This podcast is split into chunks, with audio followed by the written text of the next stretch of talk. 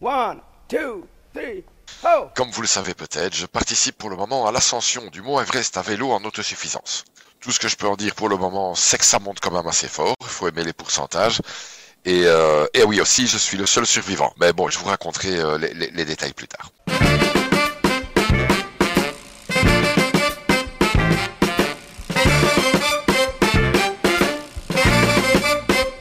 Salut tout le monde, c'est la dernière émission du mois et comme vous en avez pris l'habitude, pause vélo, passe le micro aux copains des sockets en titane.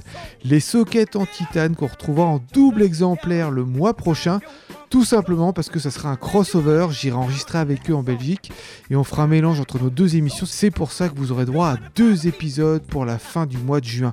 D'ailleurs, je ne sais pas si vous vous rendez bien compte, on approche bientôt de la centième de pause vélo et on compte bien fêter ça. Allez, place au socket en titane, générique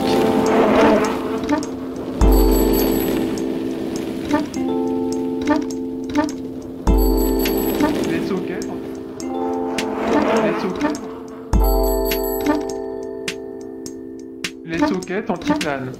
Bonjour et bienvenue à toutes et à tous. Euh, Bienvenue dans l'émission 100% vélo des sockets en titane. Nous avons déjà en studio euh, Marina euh, qu'on salue déjà pour sa présence. Bonjour Marina. Bonjour également à euh, Katia et toi Mélodie. Mélo Vélo, comment ça va? Ça va très bien. actualité vélo de la semaine, c'est? Ah, c'est vélo et, euh, et un peu, on va un peu parler des, euh, des motos qui en ont marre. Et des motos. Ok, Ouais. Des motos qui respectent pas toujours le code de la route.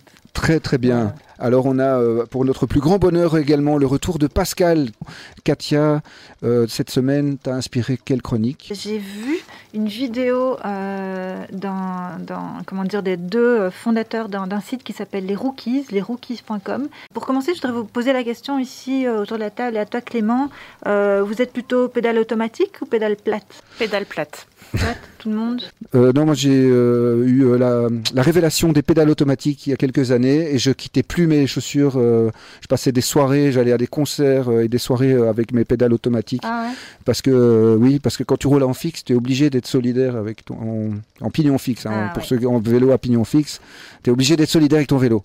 Du coup, si t'as pas des straps pour te serrer euh, les pieds sur les pédales ou des pédales automatiques pour euh, encore mieux t'accrocher, ça marche pas. Ah, voilà. Là, j'ai arrêté les pédales automatiques parce que finalement, euh, pff, sauf si tu fais des kilomètres, euh, c'est peut-être pas si euh, nécessaire. voilà. Et donc et plutôt euh, sacoche euh, classique ou sacoche euh, bikepacking?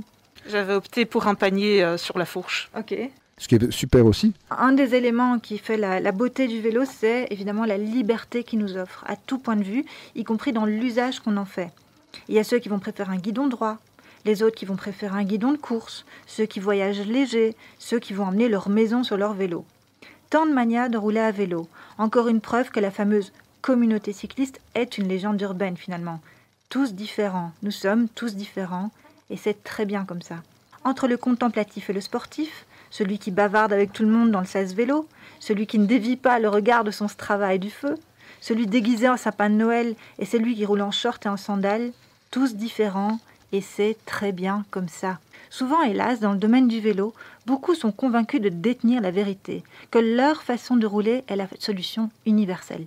Je ne sais pas si c'est du snobisme ou une sorte de viens par ici, je vais t'apprendre la vie à vélo, mais ce genre de commentaire est assez fréquent. Pourquoi je vous parle de ça? Parce que l'autre jour, je suis tombée donc sur, euh, un peu par hasard, sur une vidéo d'une interview d'un des fondateurs des Rookies. La vidéo était consacrée au voyage à vélo. Dans sa conclusion, le rookie interviewé disait ceci, je cite, Il faut que vous trouviez votre solution. Il n'y a pas de bonne ou de mauvaise réponse. La bonne solution, c'est celle avec laquelle vous vous sentirez à l'aise, qui fera que ça deviendra votre solution. Il y a ce truc un peu curieux dans le vélo, c'est que certaines personnes vont être persuadées que leur solution devrait être la solution universelle.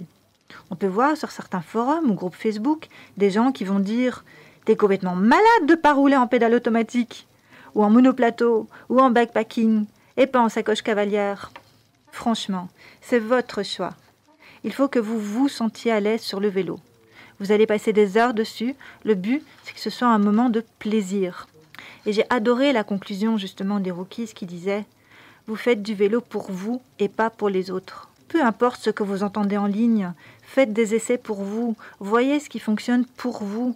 Évitez toute pression sociale qu'on peut voir sur les réseaux sociaux, genre Oh, t'as pas de sacoche backpacking, etc. Faites votre truc qui vous convient à vous. Il y a des gens qui aiment partir ultra léger, d'autres qui préfèrent un peu de confort, comme ce gars que citaient les rookies, qui partait avec sa chaise pliante parce qu'il adorait avoir sa chaise pliante en arrivant sur son campement. Grand bien lui fasse. Qui on est pour dire que ce n'est pas la bonne solution? Écoutez les conseils des autres, mais considérez cela comme des indications et pas comme des directives, parce que vous ne serez pas forcément à l'aise avec ça. Si je vous parle de ça aujourd'hui, c'est parce que j'ai été inspirée par l'histoire d'une amie, Baptistine, alias Boulitanville pour ceux qui la connaissent et qui la suivent sur Twitter. Baptistine, que nous avons déjà reçue ici, est ouvrière pédaleuse. En d'autres termes, coursière à vélo pour la coopérative bruxelloise Dioxyde de Gambette, que nous avons aussi déjà reçue ici. Mais elle s'est lancée un défi cette année, se lancer dans l'ultracyclisme. Tout le monde sait ce que c'est l'ultracyclisme un petit peu? Donc c'est des courses cyclistes en autonomie totale, c'est-à-dire qu'on va te dire tu fais 2000 km en 8 jours et tu te débrouilles. Tu as des checkpoints, mais tu traces ton itinéraire toi-même et tu te débrouilles pour dormir sur la route, euh, pour manger. euh, voilà, c'est vraiment en autonomie totale. Chacun roule seul. Baptistine vient de rentrer de sa toute première vraie course d'ultracyclisme, Race Around the Netherlands. 1900 km à parcourir en 8 jours. On a pu suivre ses exploits et ses galères en direct ou presque sur son compte Twitter. La pluie, le vent, les baisses de morale ou les moments d'émerveillement. Baptistine avait commandé il y a des mois un nouveau vélo pour faire ses courses. Hélas, le vélo n'est toujours pas arrivé. Alors vous savez ce qu'elle a fait? Elle a emprunté un vieux Peugeot à 50 euros à une copine et elle a chargé ses deux sacoches. Des sacoches cavalières donc, pas de bikepacking pour elle, et hop, elle s'est lancée. Et elle a terminé cette course. Sur les derniers kilomètres, après 8 jours de course et 1900 km dans les jambes donc, elle croise un gars qui l'observe et s'exclame What? You're riding with flat shoes Oui, elle a aussi roulé en pédale plate. Baptistine a beau avoir souffert sur cette course, elle a kiffé sa race, comme on dit. Et elle a fait du vélo pour elle et pas pour les autres. Alors on a au bout du fil euh, appelé le, un des gars responsables des Rookies, le site internet. Bonjour Yann, es-tu là? Salut, oui, je suis là. Merci de me recevoir. Salut Eh ben, En deux mots, euh, le- les Rookies dont Katia vient de faire euh, mention plusieurs fois là dans sa chronique. En deux mots, c'est quoi les Rookies? Euh, en deux mots, c'est un site de deux passionnés de vélo et surtout de passionnés du voyage à vélo euh, qui se sont donnés un petit peu pour mission euh, d'inspirer d'autres gens à se mettre au vélo parce que c'est quelque chose auquel on croit beaucoup, que ce soit pour du vélo taf ou du voyage. Euh, et du coup, voilà, on s'est dit qu'en partageant nos histoires et les histoires des autres et surtout nos erreurs et peut-être les histoires des autres, euh, on pourrait aider d'autres gens à, à se lancer, à se mettre en selle. Donc voilà, tout notre euh, site repose sur le partage de nos aventures ou des aventures d'autres personnes, de cyclistes de tous niveaux, de tous horizons, euh, dans l'espoir euh, d'encourager des gens à se mettre en selle. C'est un site qui a été créé il y a combien de temps? Cette semaine, on fête notre premier anniversaire. Euh, on s'était posé dessus euh, pendant le confinement en France euh, l'année dernière. Et donc là, ça fait un an qu'on existe. On a déjà vécu plein d'histoires super chouettes. Euh, notre communauté arrête pas de grandir. Et, euh, et plus les gens nous suivent, plus on a d'histoires à raconter. Donc c'est vraiment chouette. Donc n'hésitez pas à nous retrouver sur les internets. En tout cas, Katia n'a pas traîné à vous découvrir, semble-t-il. hein. Comment t'as fait, Katia, en deux mots? Je les ai découverts sur Twitter, bêtement, c'est ça, à peu près au lancement, je pense au démarrage, j'ai commencé à lire, et puis il y a votre guide du vélo taf, je sais plus comment il s'appelle, qui est super bien Ouais. fait. Le guide de l'apprenti cycliste urbain, Voilà. ça c'était notre toute première initiative parce qu'on savait qu'au déconfinement en France, euh, beaucoup de gens allaient se mettre au vélo euh, pour éviter les transports en commun. Du coup, on s'était dit qu'on allait faire un petit document pour aider tout le monde à se mettre en selle. Donc, on a fait ce document pour le déconfinement où on explique comment choisir son vélo, quelles sont les options disponibles, est-ce qu'il faut acheter, est-ce qu'il faut louer, neuf, d'occasion, comment s'équiper quand il pleut, quand il fait chaud, quand il fait froid, comment transporter des trucs, euh, quel type de vélo existe, vélo cargo, euh, électrique ou pas, etc. On a expliqué tout ça dans un document. Et puis euh, on a été, on a reçu beaucoup de soutien en ligne, notamment du, du ministère de l'écologie en France, de la mairie de Paris, etc. Donc tout ça a vite été repartagé à notre plus grande surprise. Et on espère avoir aidé beaucoup de, de rookies à se mettre en selle euh, et à pratiquer le vélo taf. Donc vous êtes de la région Île-de-France, vous? Exactement. Ok. Ben, en tout cas, si vous êtes de passage sur Bruxelles, euh, vous euh, nous le signalez qu'on puisse euh, vous avoir avec nous en studio. hein. Avec grand plaisir, on n'hésitera pas. On rappelle le nom du site, c'est rookies.com. Les. Les Rookies. Les rookies, Et avec euh, R-O-O-K-I-E-S. Exactement. Et on est très présent sur Instagram également pour ceux qui veulent nous suivre sur Ouais, Instagram. ils font des super stories et tout. Enfin, moi, je suis fan de tout ce que vous faites. Franchement, euh, je suis vraiment euh, une groupie Ah bah. parce que je, je trouve ça formidable parce qu'ils arrivent à, à vulgariser tout. Justement, ça s'adresse à monsieur et madame tout le monde qui ils connaissent pas spécialement le bikepacking ou ils connaissent pas spécialement le vélo quotidien. Et ben là, ils vont vraiment trouver les réponses à toutes les questions qui se posent. Exactement. Notre volonté, c'était vraiment le- la, volonté des rookies est partie du fait que même nous, quand on allait dans des vélocistes ou ce genre de choses, on, parfois on avait peur de poser des questions qu'on estimait bêtes, on avait peur de se faire regarder de haut ou de pas avoir des statistiques Strava euh, suffisamment compétitives par rapport à tous les cyclistes. Et du coup, il y avait plein de choses qu'on n'osait pas faire et on s'est dit, bah, on va créer cette espèce de média un peu plus bienveillant où il n'y aura pas de questions bêtes et on pourra répondre à toutes les questions euh, que, que des gens peuvent se poser euh, quand ils veulent se lancer au vélo. Bah, merci beaucoup les rookies. J'espère à très bientôt. Et encore bravo Merci pour ce que vous vous. faites. J'adore le bruit de ce vieux vélo en train de freiner. Hein? Quand on sait qu'on a tous des vélos avec frein à disque et tout hyper hydraulique et en fait on fait les malins avec des vieux vélos. Parlons plus sérieusement maintenant de euh, l'initiative du Brabant Wallon euh, qui euh, permet euh, à tout un chacun de réinventer sa propre mobilité. À, ceux qui voudraient euh, chercher des meilleures solutions pour euh, se rendre au travail, à ceux qui souhaitent réaliser des économies pour leurs déplacements, mais qui veulent aussi en même temps prendre soin de leur santé, ou tout simplement qui en ont assez d'être dans leur voiture en pleine heure de pointe. Eh bien, figurez-vous que le- la province du Brabant Wallon a un programme, et Marina est là pour nous en parler, qui consiste en quoi? C'est un appel à candidature. Mhm. Ceux et celles qui souhaitent modifier, même partiellement, leur mobilité quotidienne peuvent nous renvoyer euh, leurs demandes euh, pour tester que ce soit le vélo dont nous allons plus parler aujourd'hui, mais également les solutions de transport en commun sont envisageables ou la combinaison de plusieurs euh, solutions alternatives à la voiture euh, individuelle. Avant euh, d'être dans le pratique, il y a d'abord toute une analyse hein, de la situation. Tout à fait. Donc la personne qui est intéressée par euh, un test gratuit par l'action MobiBW Mhm. nous explique quelle est, enfin, quelles sont ses habitudes actuelles, quelles sont ses contraintes, quels sont ses objectifs, parce qu'on n'a pas tous les mêmes motivations, euh, ni les mêmes possibilités euh, de changer sa mobilité au quotidien. Euh, comme on dit souvent, et comme je le dis en interne aussi, quand je conseille des collègues qui veulent changer leur mobilité, même un jour par semaine, ça peut déjà avoir son effet sur la congestion des routes, sur euh, le- l'environnement dans lequel nous évoluons, ou même sur leur qualité euh, de vie et leur euh, sensation de bien-être. C'est vraiment une, so- une solution personnalisée, vraiment que vous voulez donner à chacun. Tout à fait. Et, ça s'adresse à qui ce programme? Au départ, nos actions s'adressent plutôt aux habitants du Brabant wallon. Mais la mobilité, ce n'est pas euh, quelque chose qu'on doit porter seulement en interne, parce qu'on est interconnecté.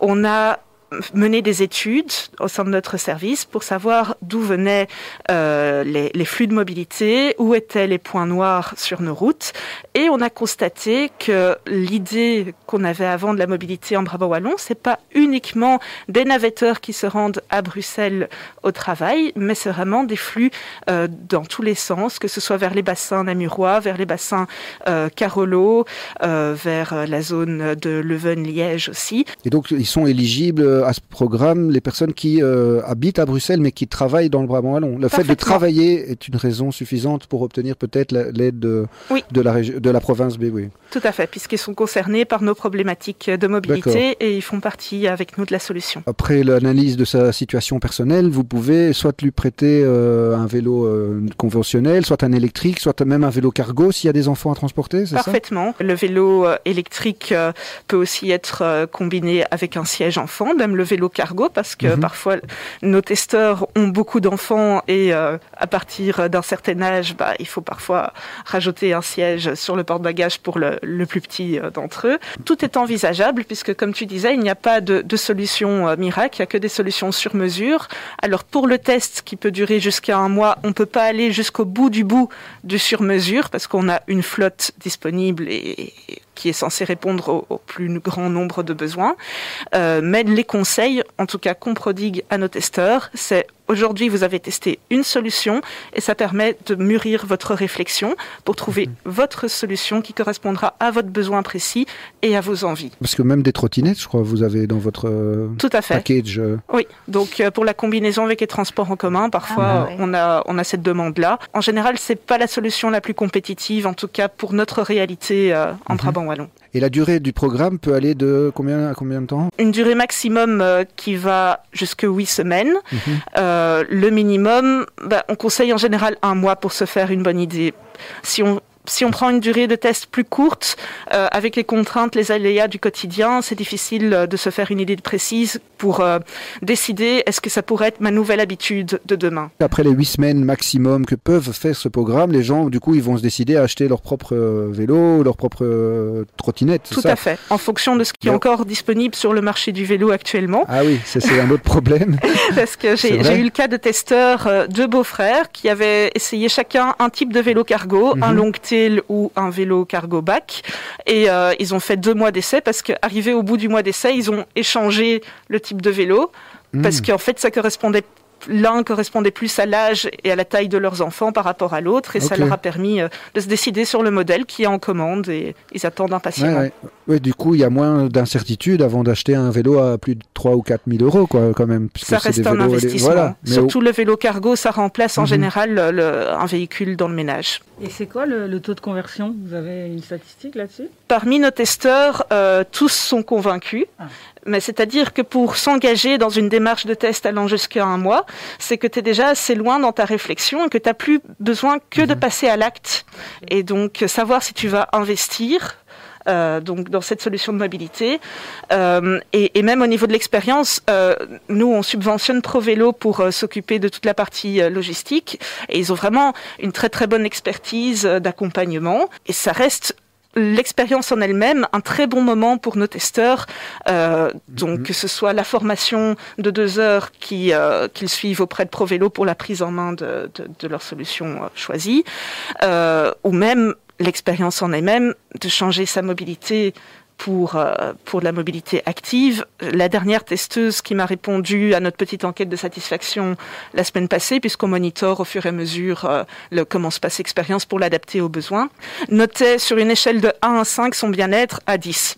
Ah, voilà. Sans blague. Merci beaucoup. Merci à toi d'être venu. Merci. Merci. Au revoir. Alors, on enchaîne. euh, Mélodie, aujourd'hui, tu voulais nous parler Alors moi aujourd'hui, je vais vous parler d'un article qui est sorti cette semaine et euh, comme souvent quand il y des articles sur la mobilité, ben, ça fait couler beaucoup d'encre. Et donc, euh, j'avoue, je vais parler des, euh, motos fâchées, mais euh, ne vous inquiétez pas, je vais à un moment donné revenir au vélo. C'est un article qui dit que plus de 8 conducteurs belges sur 10 se permettent des écarts vis-à-vis du code de la route. Cette statistique fait de la Belgique le plus mauvais élève des 11 pays européens étudiés. Il s'agit du 11e baromètre de la conduite responsable de la Fondation Vinci Autoroute pour une conduite responsable. L'en- L'enquête est réalisée par Ipsos auprès de 12 400 personnes dans 11 pays européens. Vous avez une idée des pays? Euh, La Belgique déjà, qui- ceux qui sont mauvais? Ouais, de- ouais, qui ont été, euh, qui ont participé à l'enquête. Ah. C'est pas tous les pays européens, mais il y en a 11. On est plus mauvais que les Français Ah ouais, Non. y a pas Ouais, on est les pires. Il y a pas À mon avis, on est plus On est les honnête. pires. On est plus honnête surtout, je crois. Ah, donc il y a la Belgique, il y a l'Allemagne, l'Espagne, la France, la Grande-Bretagne, la Grèce, l'Italie, les Pays-Bas, la Pologne, la Slovaquie et la Suède. Et donc, qu'est-ce qu'elle dit cette étude? Elle dit que 84% des conducteurs belges déclarent enfreindre le code de la route, les règles du code de la route. 6 Belges sur 10 ne s'arrêtent pas à un stop ou oublient, oublient de ralentir dans une zone de travaux. Oublie. 30% des conducteurs pensent même que certaines règles sont uniquement destinées euh, à donner des sanctions. 60% euh, des, euh, des conducteurs justifient ce non-respect par le fait que ces règles ne sont pas cohérentes. Et d'ailleurs, ce qui moi, c'est ce qui m'a scandalisé le plus. Lorsque les Belges ne respectent pas le code de la route, ils ne le font pas nécessaire- nécessairement pour se protéger ou pour protéger les autres, mais plutôt pour éviter une amende. Donc c'est clairement pécunier. On ne respecte pas le code de la route parce que respecter le code de la route, ça coûte trop cher. Ou c'est l'inverse. Alors c'est bien beau euh, tous ces chiffres, mais vous me direz ici, ben, pourquoi, euh, pourquoi est-ce que je parle de ça? Parce qu'en fait, à contrario, on entend souvent que les cyclistes, eux, ne respectent pas le code de la route. On dit que les cyclistes sont des dangers publics et qui causent des accidents. Du coup, moi, quand je lis euh, cette étude, je me dis à un moment donné, ben voilà, est-ce que c'est vraiment vrai? Enfin, j'avais pas de doute sur le fait que c'était pas vrai, mais j'avais quand même envie d'en parler. Et donc, bah, ici, on est tous euh, cyclistes, mais aussi euh, piétons, et, Et parfois parfois, même automobilistes. euh, automobilistes. Et du coup, je me demandais dans quelle mesure et dans quelles circonstances il vous arrivait à vous, si ça vous arrive, de ne pas respecter le code de la route et pourquoi. Par exemple, est-ce que vous respectez tous les feux quand vous êtes à vélo? Est-ce que vous arrêtez à tous les stops?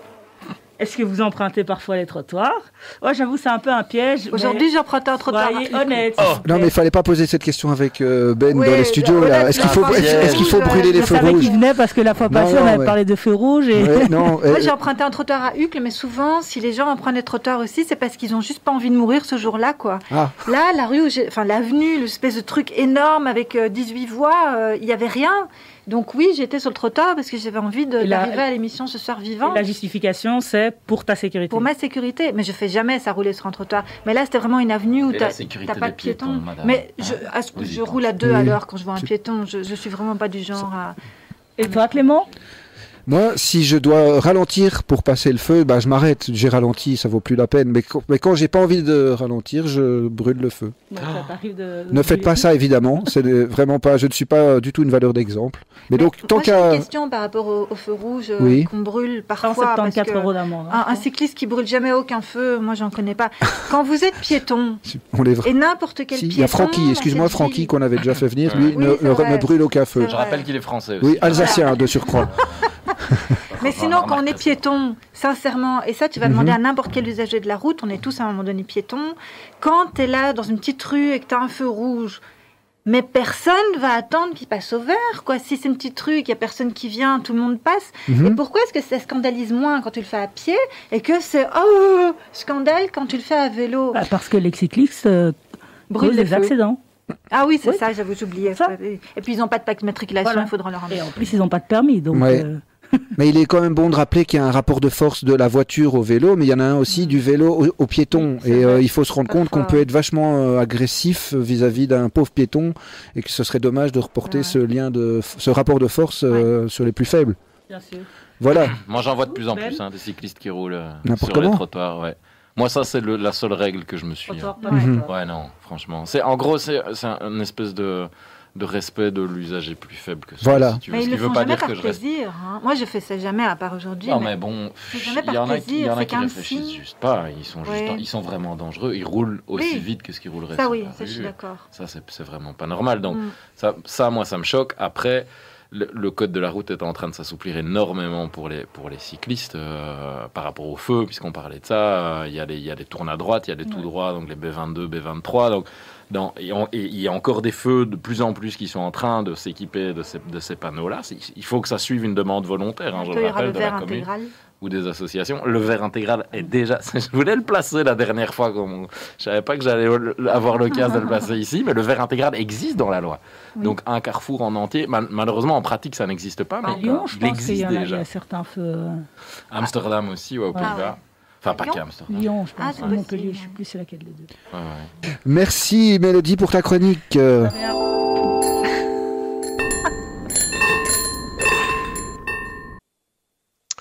Je vous avais fait part par le passé de mes doutes quant à la nécessité de l'existence même du gravel bike.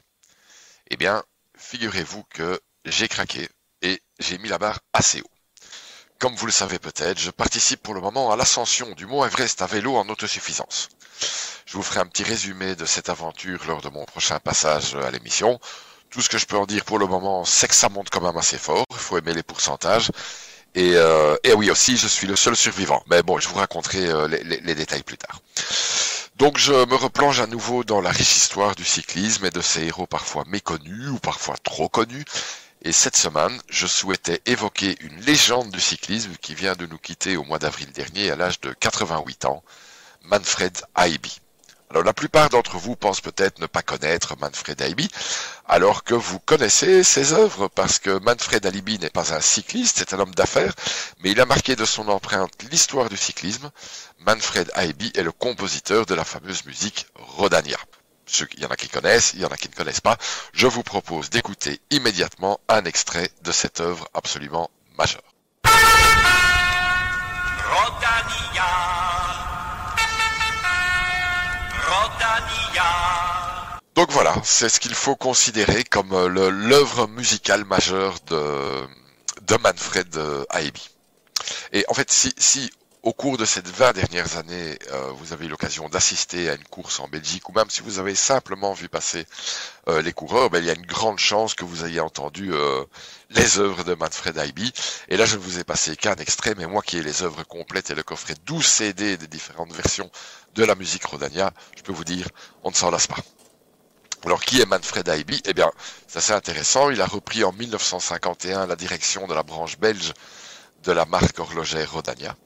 Et l'entreprise a décidé en 1954 euh, d'accroître sa popularité en parrainant plusieurs courses cyclistes flamandes, parmi les plus grandes, Tour des Flandres, euh, parmi d'autres, et notamment de sponsoriser la voiture ouvreuse officielle euh, de ces courses. Et donc ces courses étaient précédées d'une voiture qui annonçait l'arrivée de la course cycliste et qui passait en boucle le jingle de Rodania sur toute la longueur de la course.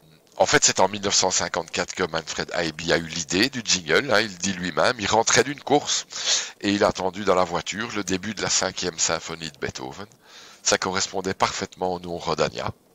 Ta ta ta ta, Rodania, et le jingle était né. Alors en 1990, eh bien l'homme d'affaires euh, rachète l'ensemble de la marque et il déménage le siège à Bruxelles. Jusqu'en 2018, la, la, marque va sponsoriser euh, le cyclisme. Et là, la marque va être reprise. Enfin, je vous passe les détails, mais c'est aussi la fin de la diffusion du fameux jingle euh, imaginé par Manfred Aiby.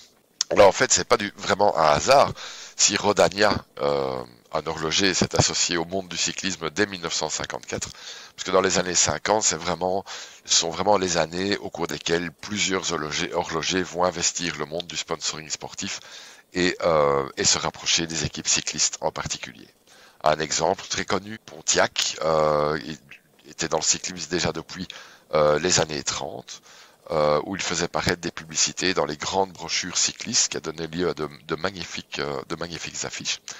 Et, euh, c'était aussi intéressant, et Pontiac doit aussi une partie de sa notoriété et une expérience qui a été menée en Belgique, parce que le patron de la marque à un moment a jeté, a laissé tomber une montre depuis euh, des, des, plus hauts bâtiments de la ville d'Anvers et a fait constater par huissier que la montre avait été retrouvée intacte et ça a beaucoup participé à la notoriété, la notoriété de, de la marque euh, avant-guerre. Un autre exemple, Breitling. Le vélo était un vecteur très important pour donner à la marque une certaine visibilité, une certaine crédibilité, et elle était partout. Et en fait, en 1950, sa publicité consistait, consistait à cibler une vedette et à lui donner les honneurs, ce qui était assez, euh, assez précurseur comme approche du, sponsoring sportif, quelque chose qui se fait encore beaucoup actuellement. Un, exemple très connu, c'est Stan Okers, champion du monde une fois ou plusieurs fois sur route, mais il restera jamais dans l'histoire comme euh, le grand champion malheureux qui est décédé en 1956 sur la piste du vélodrome d'Anvers dans un terrible accident. Euh, C'était le modèle absolu d'Eddie Merckx qui avait 11 ans lors de, son décès. Ça aura une grande influence sur la, manière que, que, dont Merckx aura de, de courir ses courses euh, par la suite. Et pour ceux qui passent par là, ben, sachez qu'il y a un monument Stan Okers, hein, donc un monument à la mémoire de Stan Okers. Autre exemple euh, d'horloger qui s'est associé au cyclisme, mais là de manière un petit peu plus malheureuse, c'est Festina, puisque à jamais la marque restera associée à une des plus retentissantes affaires de dopage euh, de l'histoire du cyclisme. Dernier exemple, Tissot, hein, par exemple, qui est encore aujourd'hui euh, sponsor majeur du, du Tour de France. Il est amusant de constater d'ailleurs que si tous ces horlogers aiment s'associer pour d'évidentes raisons au cyclisme, vitesse, performance, précision, etc., c'est quand même le cyclisme qui a inventé le contre-la-montre. Pour conclure, c'est que pour moi, avec Manfred Aiby, c'est vraiment l'auteur d'une de mes Madeleine de Proust personnelle euh, qui s'en est allée au mois d'avril. Parce que chaque fois que j'entends cette rengaine, euh, ben, remonte en moi des souvenirs d'enfance, des souvenirs qui sont faits de kermesse, de vacances, et aussi de courses entre copains où je me rappelais qu'on qu'on qu roulait vraiment à fond, on se faisait la course l'un l'autre tout en chantant Rodania, ta ta ta ta, euh, euh, à tue-tête pour, pour faire coureur quand, quand on passait dans le quartier. Enfin voilà. Euh, au mois prochain, euh, pour un bref résumé de l'ascension de l'Everest en gravel bike.